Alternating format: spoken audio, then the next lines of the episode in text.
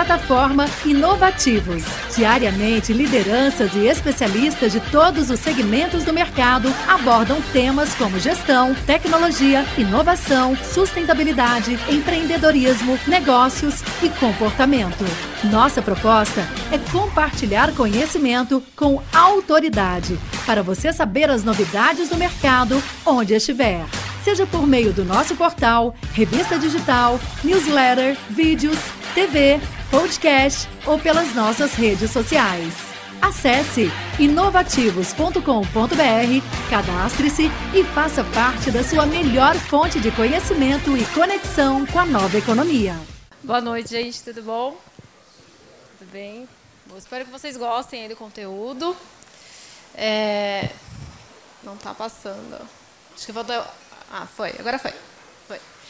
É, então, para quem não conheceu ainda, né, eu sou a Marília, eu tenho 37 anos, aí 48% da minha vida trabalhando com marketing digital, produto, experiência. É, aqui, quem quiser, tem a parte das redes sociais, se alguém quiser adicionar, mas eu vou passar de novo no final, então não precisa se apegar muito.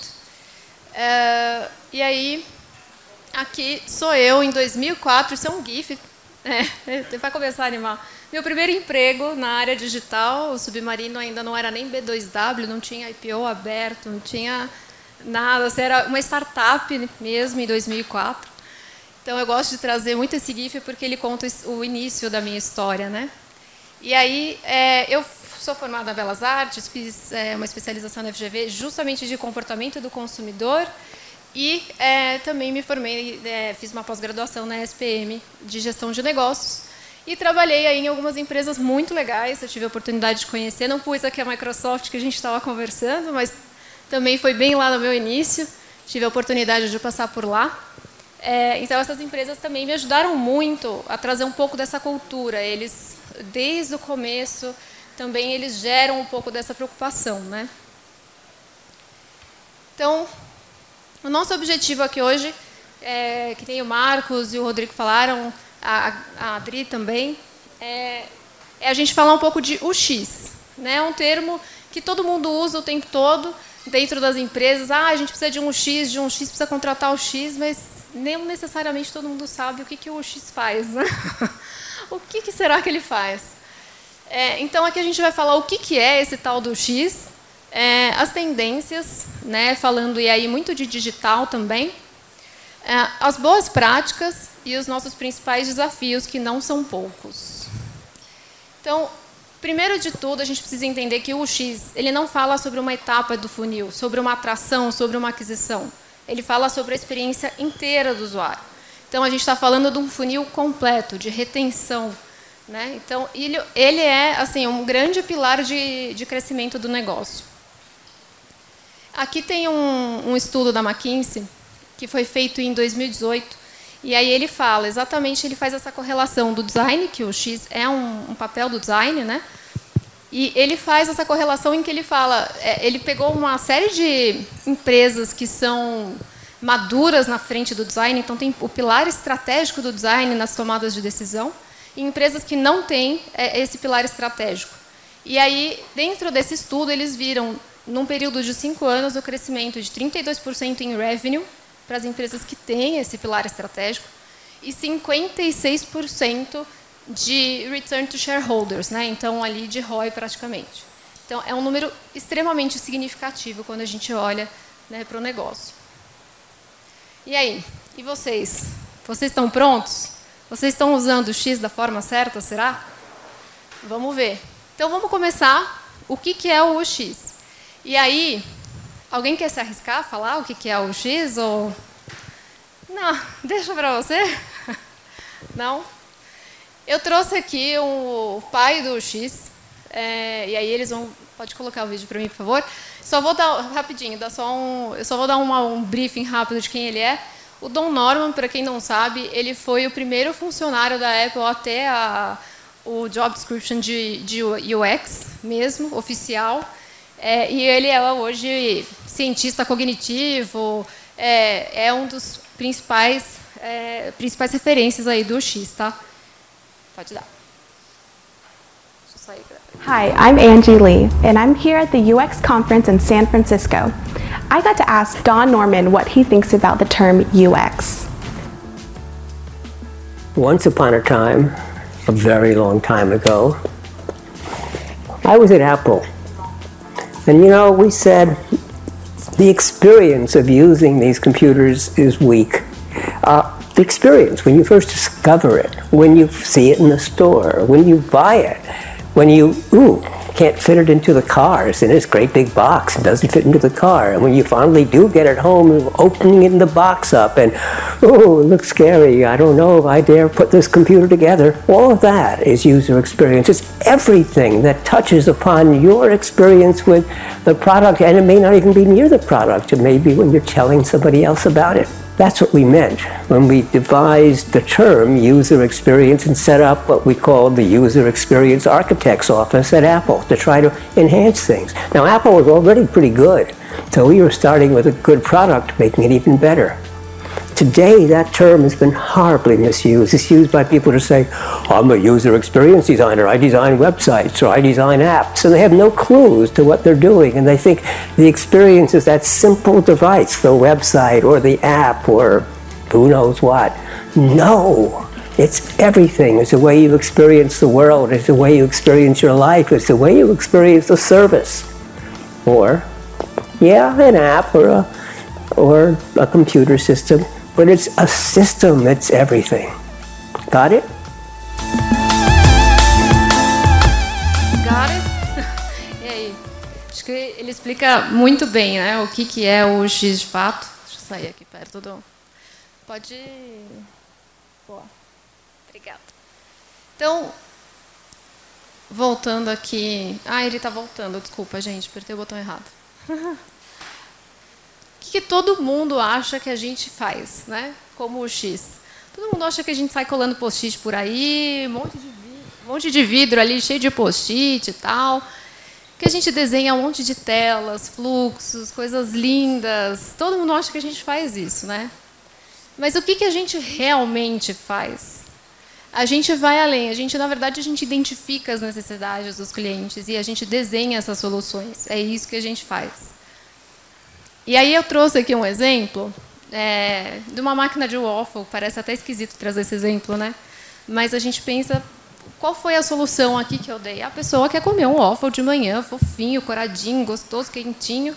Ela vai lá, joga a massa de waffle e faz na casa dela. A gente desenhou a máquina para que seja tão fácil e prático quanto. E é isso. Agora, como os usuários usam as soluções que a gente desenha, é, outra, outra questão. A gente não tem o controle sobre isso. Então, ele pode pegar uma máquina de waffle e fazer, jogar os gummy bears ali e fazer uma panqueca de balinhas gelatinosas. Você não vai saber se você não conversar com ele, se você não acompanhar o seu usuário dentro do uso do seu produto ou serviço. Aqui foi um outro exemplo que eu trouxe. Acho que esse exemplo rodou bastante a internet. Não sei se vocês já viram mas é né, o desenvolvedor falando: ah, eu preciso muito de uma interface simples, intuitiva, e aí o usuário, quando vai usar. É, é até interessante falar, a gente fala muito o termo do usuário para separar um pouco do, do CX, apesar deles serem extremamente próximos, mas porque está muito relacionado exatamente a isso, ao uso da coisa. Né? Então, por isso que a gente faz muito uso desse termo. E isso porque algum tempo atrás rolou uma polêmica de se deveria usar o termo usuário. Então, para a gente conseguir não confundir tanto com customer, que não é diferente totalmente, a gente usa ainda o user. Então, a gente também pode desenhar desejos que as pessoas ainda nem sabem que têm. E aqui eu trouxe um exemplo, eu não sei se vocês já viram isso, isso é um exemplo real, é um amigo meu, ele comprou um cadeado de Coca-Cola, porque ele tem três filhos, e aí ele ia tomar a Coca-Cola, ou já estava no finalzinho, ele não conseguia tomar, já estava sem gás, acabava, ninguém ia repor, e aí ele falou: chega, só eu vou tomar minha Coca-Cola, só ele tem a senha, só ele toma Coca-Cola. Esse exemplo é sensacional. Esse daqui foi um que eu vivi. Eu, eu vi que estava entregando sorvete pelo aplicativo. Falei, vou testar essa experiência. Vai chegar um milkshake de flocos, eu tenho certeza. Mas vamos ver como é que vai ser isso. E eu fui muito bem surpreendida por uma embalagem simples de plástico e térmica, em que, inclusive, até se der para, acho que não dá para ver muito bem, mas tem até os cristalzinhos ainda do gelo no meu sorvete. E era uma entrega assim de 20, 30 minutos. Então, aquele, momento me encantou. A hora que eu abri, falei, gente, eu não acredito. E olha que interessante, né? E aí a marca ali se posicionando, tá aqui a sua entrega do jeitinho que você queria. Ela se preocupou em como aquilo ia chegar para mim. Agora, esse debate eu acho sensacional. Alguém tem um lado favorito do papel higiênico? B, B, B, né? Beleza. Querem dar.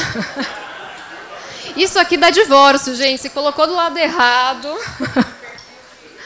Eu fiz essa pesquisa no Instagram. Eu joguei essa imagem aqui e perguntei para as pessoas na minha rede social qual o lado que vocês colocam o papel higiênico. Mais de 80% respondeu B. Mas quem não respondeu B? Olha, me mandou mensagem, justificou o porquê. Falei, não, é óbvio que é o A. Eu tenho certeza que é o A. Eu vou provar para você que é o A. Falei, não estou falando nada. Eu acho que nem tem o lado certo. Eu acho que tem o lado lógico da coisa, talvez. E aí eu olhei na embalagem do papel higiênico para ver se vinha algum tipo de instrução, já que essa usabilidade tava, não, não estava tão clara assim, né, para alguma porcentagem. E aí ali você vê só o desenho mesmo do papel higiênico com a folhinha virada para o lado B. Então, falei, podemos, é B, posso interpretar como B. Mas é lógico que depende do contexto, onde você está utilizando papel, onde você está sentado, a posição, onde está o seu papel higiênico. Então, tudo isso é, varia do seu contexto. Uma outra muito divertida, inclusive essa daqui veio da aula, a gente estava discutindo em aula, foi um aluno que, que fez essa provocação e perguntou: onde você guarda o café? Falei, nossa, mas que pergunta mais esquisita. Onde eu guardo café? É. Aí eu, caramba, como assim? Ah, no armário ou você guarda na geladeira? Alguém aqui guarda o café num armário, na geladeira, dentro do potinho? Como é que guarda aqui?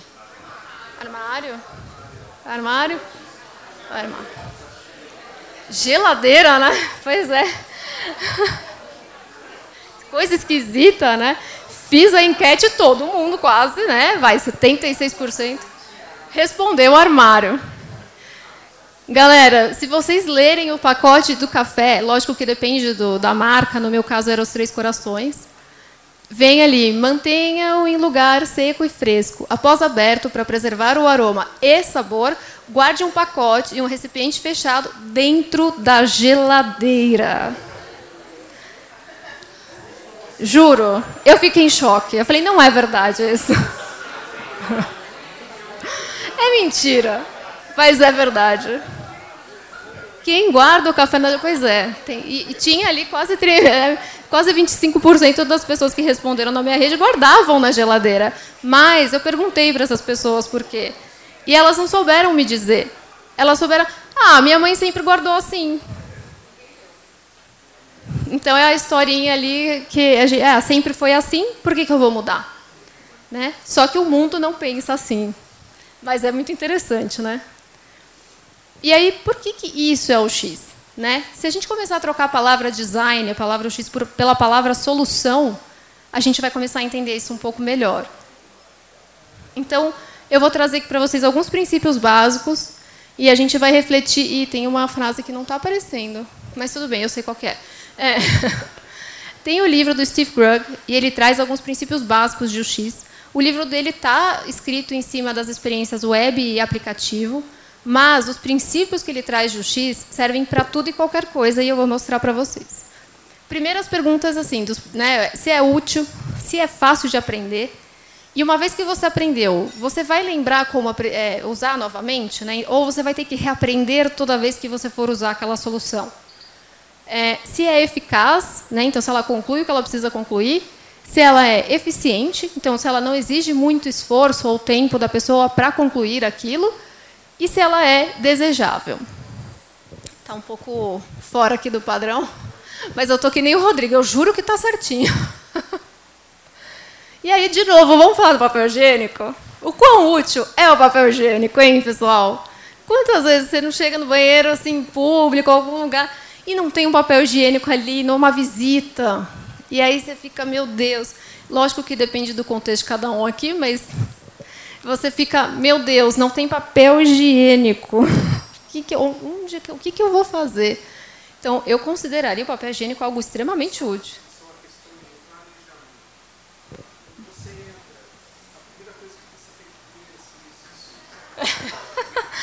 Nossa, falou tudo. É exatamente isso. Isso é antecipar as necessidades do usuário. Muito bom. É, o quão fácil é de aprender a usar o papel higiênico? Vamos combinar? É facinho. Alguém, né? Acho que todo mundo sabe como usar. É fácil de lembrar de usar também, uma vez que você aprendeu a usar, tranquilo. Acho que não tem, não, não precisa de uma instrução ali no papel. Se é eficaz, eu diria muito. Não sei vocês, a experiência de vocês, mas eu diria que o papel higiênico é extremamente eficaz. Super eficiente, você resolve rápido com o mínimo de esforço. E ele é desejável, porque é o caso que a gente falou agora. Você chegou lá na UTI e fala: Meu Deus, como é que eu vou fazer isso? Então, tá aí. Esses princípios não servem só para o digital. Aí eu vou trazer um mais polêmico.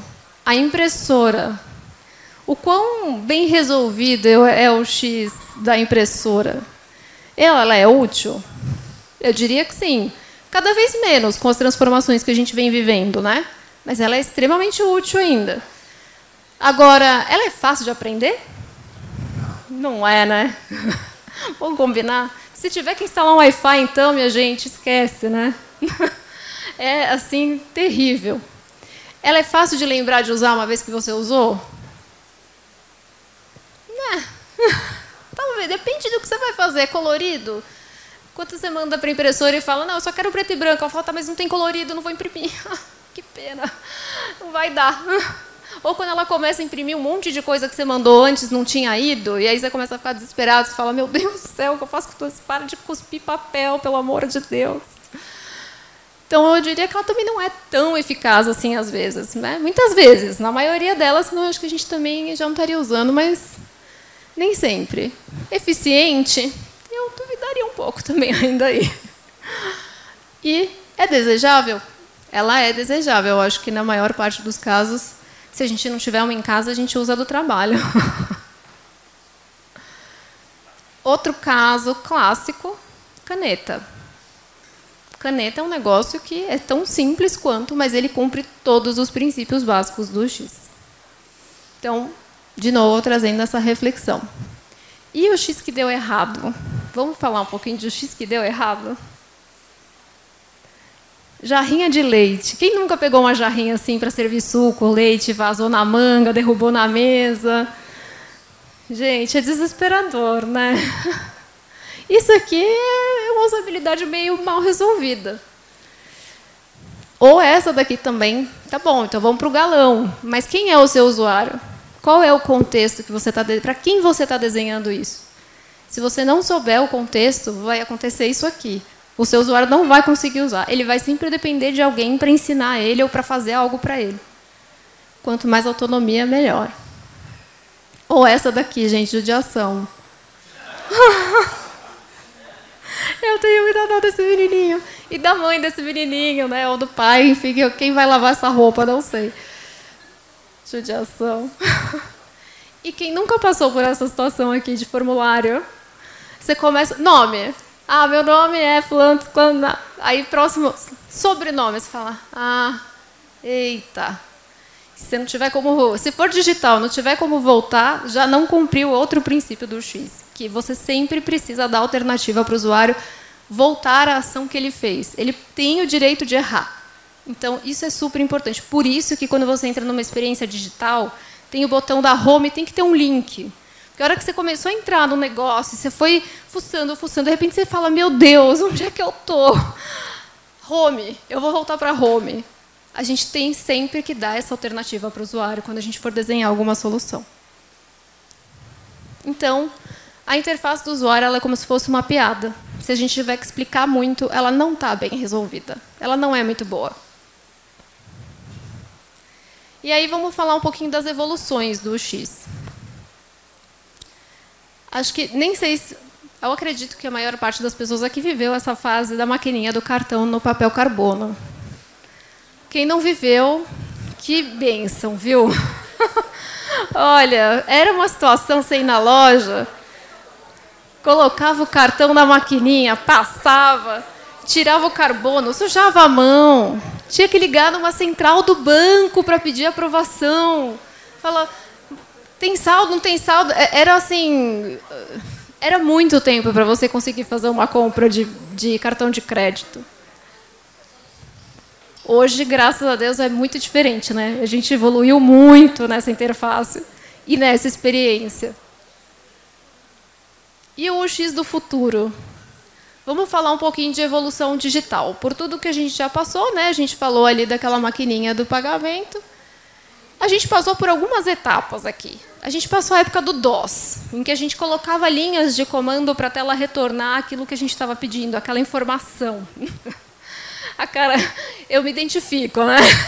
Desesperador. Gente, era desesperador. Era uma e assim, vou falar, viu? Tem empresas que até hoje usam isso, principalmente companhia aérea, para consultar voos, ainda usam a telinha do DOS. Tem o aí a gente foi para o gráfico, né, em que a gente já tinha ali, a gente conseguia dar alguns comandos na tela para gerar ações. Então, para mandar imprimir, torcendo para dar certo, né? Que às vezes não acontece. Você clica e a impressora fica, não vou imprimir.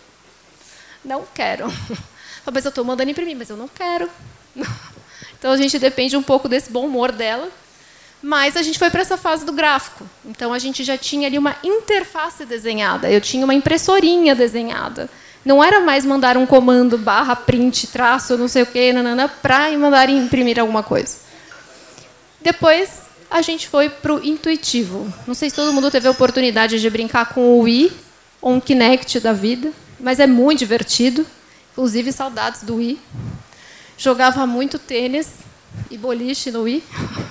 E ele representa a parte do NUI, que é o Natural User Interface. Então, ele começa a identificar os seus gestos, os seus movimentos, a forma natural. E aí a gente vai para o UI, que é o Organic User Interface. Graças a Deus, os smartphones. A fase touch da vida. A fase touch da vida é muito boa, não é? Gente, smartphone resolveu um monte de dor. E foi exatamente essa fase aqui. Começam a ler biometria, os nossos, as nossas digitais. É, então, trouxe bastante coisa boa para a gente. E aí eu trouxe aqui alguns exemplos de experiências mescladas entre o digital e o físico.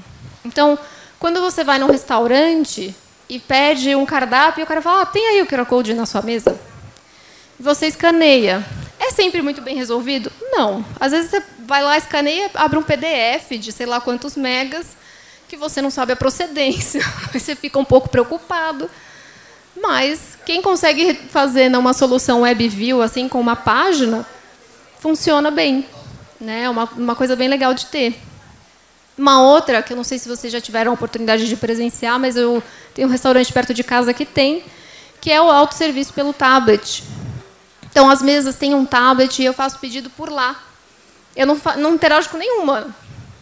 Eu escrevo tudo por lá. Inclusive, se eu quero gelo, se eu não quero, se eu quero com tal ingrediente, sem tal ingrediente. E eu ainda fecho a conta por lá também. Eu não falo com ninguém. Depois só chega uma pessoa com a conta na minha mesa. Daqui a pouco vão resolver essa etapa. Mas, por enquanto, é, dá para você fazer tudo no digital, num ambiente físico.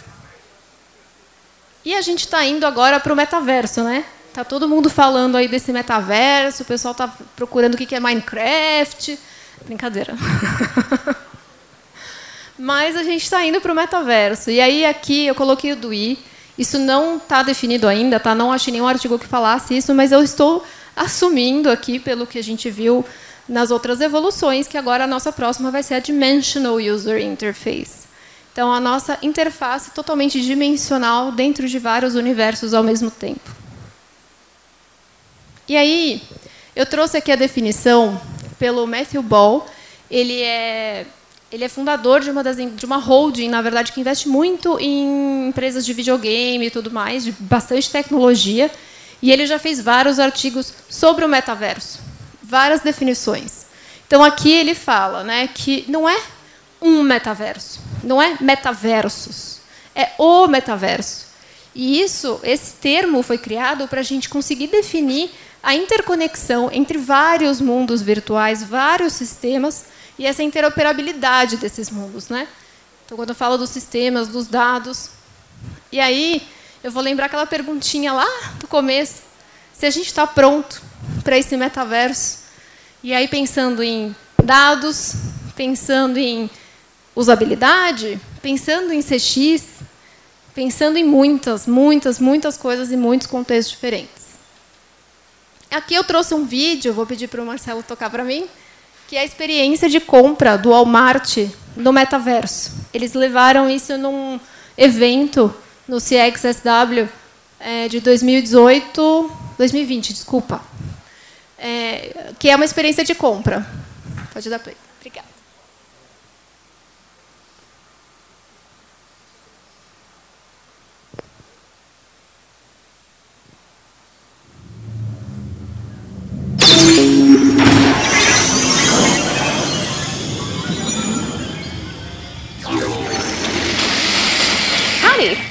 Thanks for visiting Walmart. I will be your shopping assistant Esqueci module today, but you can call me vídeo, tá, Sam gente? Desculpa. Okay, let's get started. I have your shopping list loaded up, and I'm tracking your oil change so I can let you know as soon as it's done. Mas basicamente ela tem toda a lista de compra já do, You do see the tomato sauce on your left? Go ahead and grab that and then place it in your cart.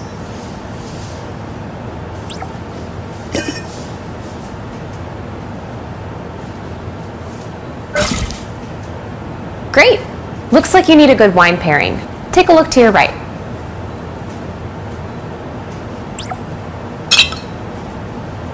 Your age has already been pre-verified through your profile, so no need to wait for an ID check. Just place the item in your cart whenever you're ready.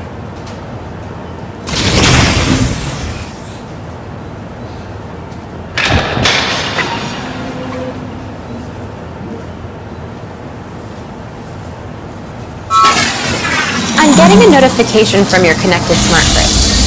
It looks like you already have a full gallon of milk at home. Should we put this one back? Ela consultou a geladeira em casa e viu que ele já tinha leite. Falou, devolve aí que você já tem, pode, pode devolver.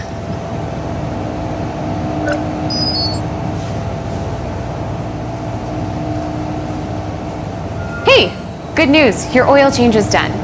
Your vehicle will be ready at the Tire and Lube Express. I've added the service charge to your cart. Boa. Now for the Esse vídeo ele leva um tempo ainda, mas só para trazer um pouco do que que é essa experiência do metaverso. No começo do vídeo ela ainda fala assim: Ah, eu sei que você deixou o seu carro, by the way, seu smart car, é, trocando óleo, então eu te aviso assim que ele estiver pronto. E aí ele vai fazer a compra, lembrando que ele provavelmente está usando um VR ali, né? Então óculos de realidade virtual. E aí ele vai fazer as compras. Essa assistente do Walmart ela se conecta com os IoTs da casa. Então ela está conversando com a geladeira, com o carro e o que mais ela precisar conversar para me orientar durante a compra. Então essa experiência é muito legal. É uma pena que eu não consegui achar o vídeo legendado, mas acho que deu para pegar bem a, o contexto, né? Acho que deu para entender legal. Beleza. Então, falando um pouquinho do poder que a gente tem como UX, né, o poder da mente aqui. É, esses são os três níveis que, do design que o Don Norman chama de níveis de design, na verdade, mas são os nossos níveis no cérebro ali, como que a gente se relaciona com as informações. Então, a gente tem a etapa visceral e a etapa comportamental, que são muito mais reativas. Né? Então, eu reajo a alguma coisa bonita, eu desejo uma coisa legal, eu me sinto, eu me sinto inteligente capaz usando aquela solução. Então, são coisas que a gente se relaciona de muito imediato. Não tem tanta reflexão, é uma coisa bem imediatista. Mas a gente tem o reflexivo, e é aqui que o UX entra. Porque o reflexivo é qual é a história que eu vou contar? O que, que eu quero dizer com isso? A jarrinha de leite que derramou lá atrás, você comprou porque era bonito. Qual é a história que você vai contar sobre a jarra de leite? Que ela derramou na sua manga e sujou a mesa inteira. É aí que a gente entra. É nessa etapa. Lógico que a gente também faz coisas muito bonitas, a gente também impulsiona alguns comportamentos. Mas se a gente não tiver o controle da experiência boa, a gente não entregar uma experiência boa e relevante, de nada adianta. Então, eu vou fazer um comparativo aqui com o PNL, que também é, é, um pouco como o Don Norman explica. Né? Então, aqui só correlacionando, para ficar um pouco mais fácil de entender, a gente recebe as informações né, com os cinco sentidos, processa, então pega todas as nossas crenças, valores, imagens, sentimentos e gera uma ação. Então, é assim que a gente trabalha com o X. A gente está muito aqui no inconsciente. Exemplo. Eu não sei se todo mundo reparou essa mudança no Instagram. Mas o nosso Instagram estava assim. Ficou assim por muitos e muitos anos. Você clicava no coraçãozinho ali, você via quem curtiu sua foto, tal. E se você quisesse comprar alguma coisa, você clicava na sacolinha ali em cima. O Instagram precisava monetizar o aplicativo. O que, que ele fez?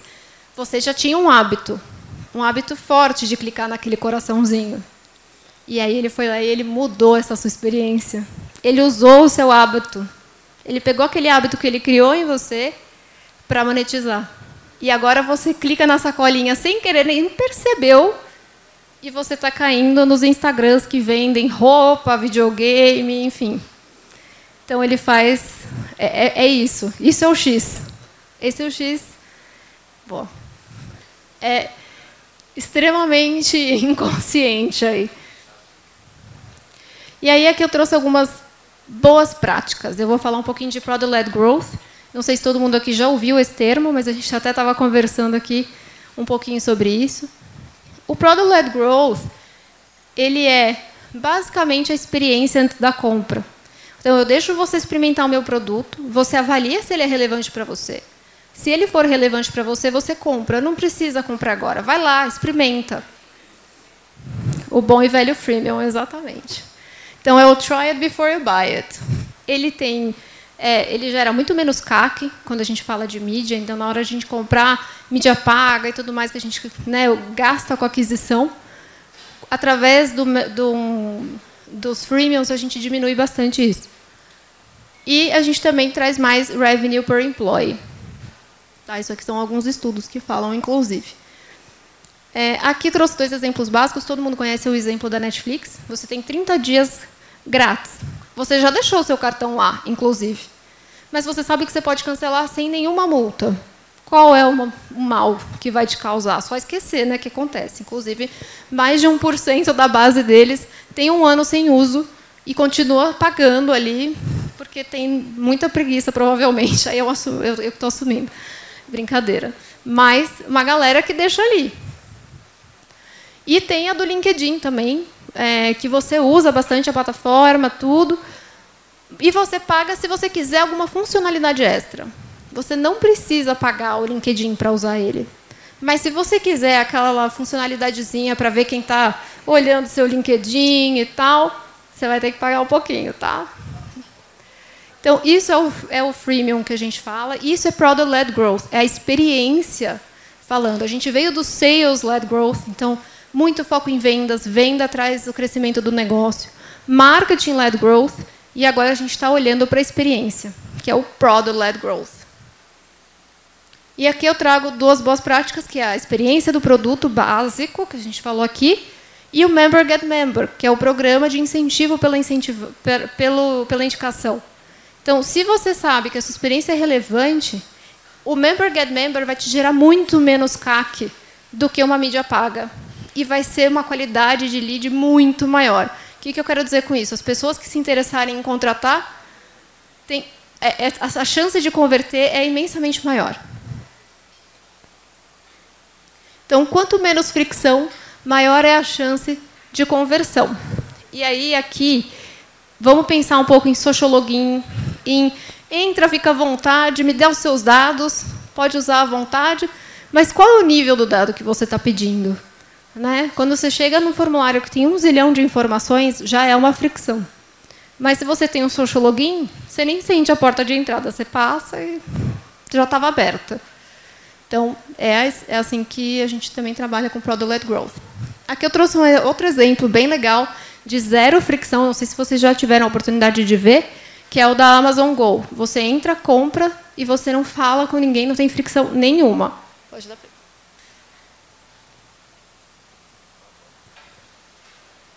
Só que não no. Ah, agora foi. Four years ago, we started to wonder what would shopping look like if you could walk into a store, grab what you want, and just go? What if we could weave the most advanced machine learning, computer vision, and AI into the very fabric of a store so you never have to wait in line? No lines, no checkouts, no registers. Welcome to Amazon Go. Use the Amazon Go app to enter. Then put away your phone and start shopping. It's really that simple. Take whatever you like. Anything you pick up is automatically added to your virtual cart. If you change your mind about that cupcake, just put it back. Our technology will update your virtual cart automatically. So, how does it work? We used computer vision, deep learning algorithms, and sensor fusion, much like you'd find in self driving cars. We call it Just Walk Out technology. Once you've got everything you want, you can just go. When you leave, our Just Walk Out technology adds up your virtual cart and charges your Amazon account. Your receipt is sent straight to the app, and you can keep going. Amazon Go. No lines, no checkout. No, seriously.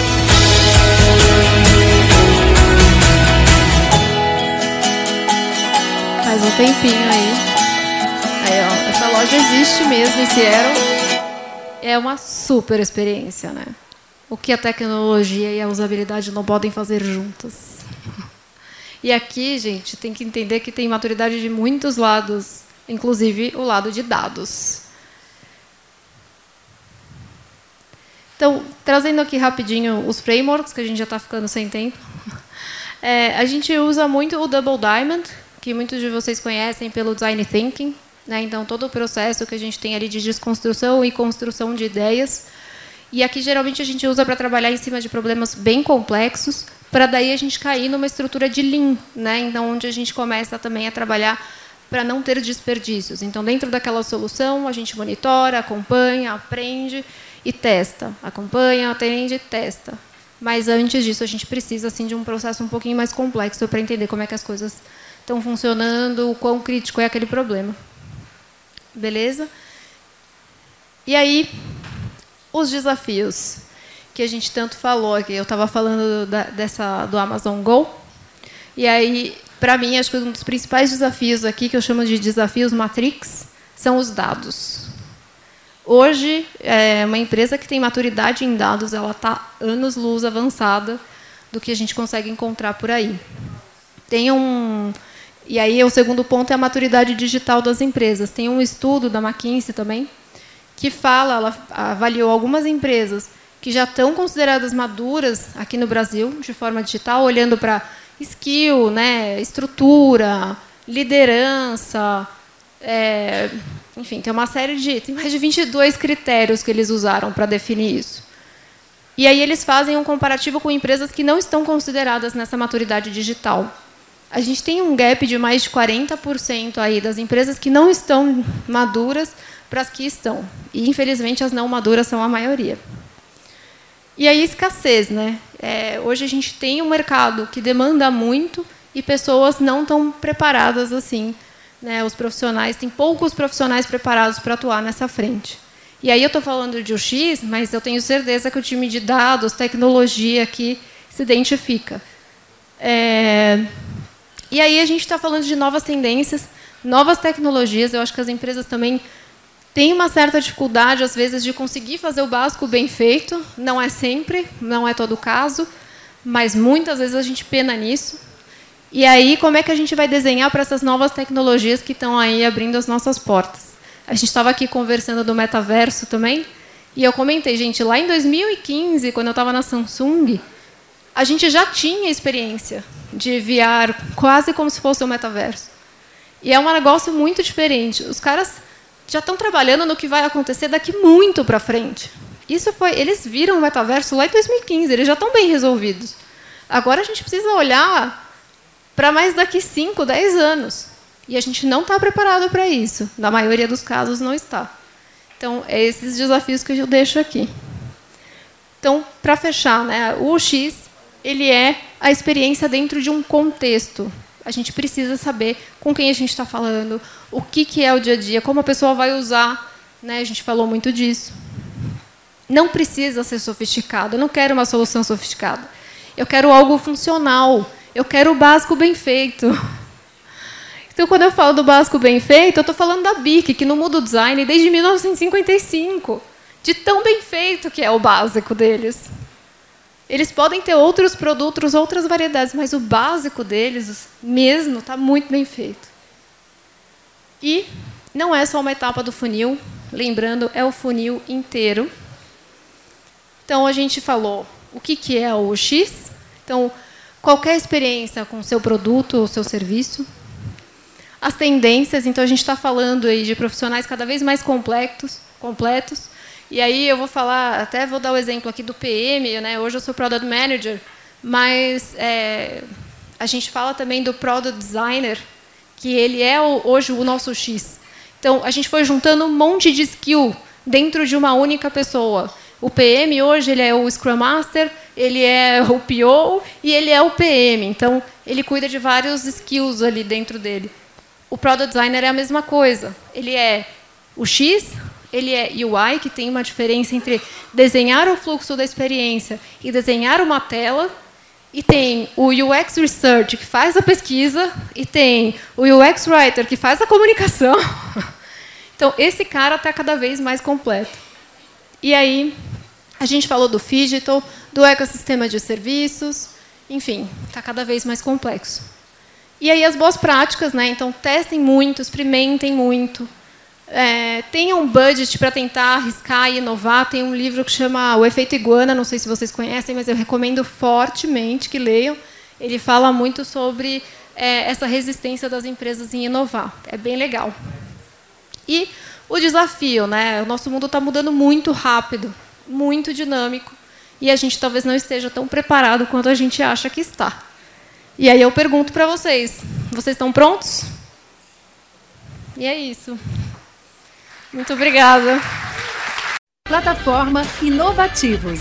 Diariamente, lideranças e especialistas de todos os segmentos do mercado abordam temas como gestão, tecnologia, inovação, sustentabilidade, empreendedorismo, negócios e comportamento.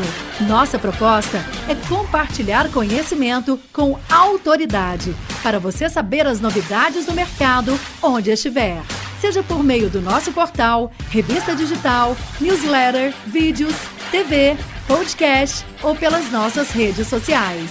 Acesse inovativos.com.br, cadastre-se e faça parte da sua melhor fonte de conhecimento e conexão com a nova economia.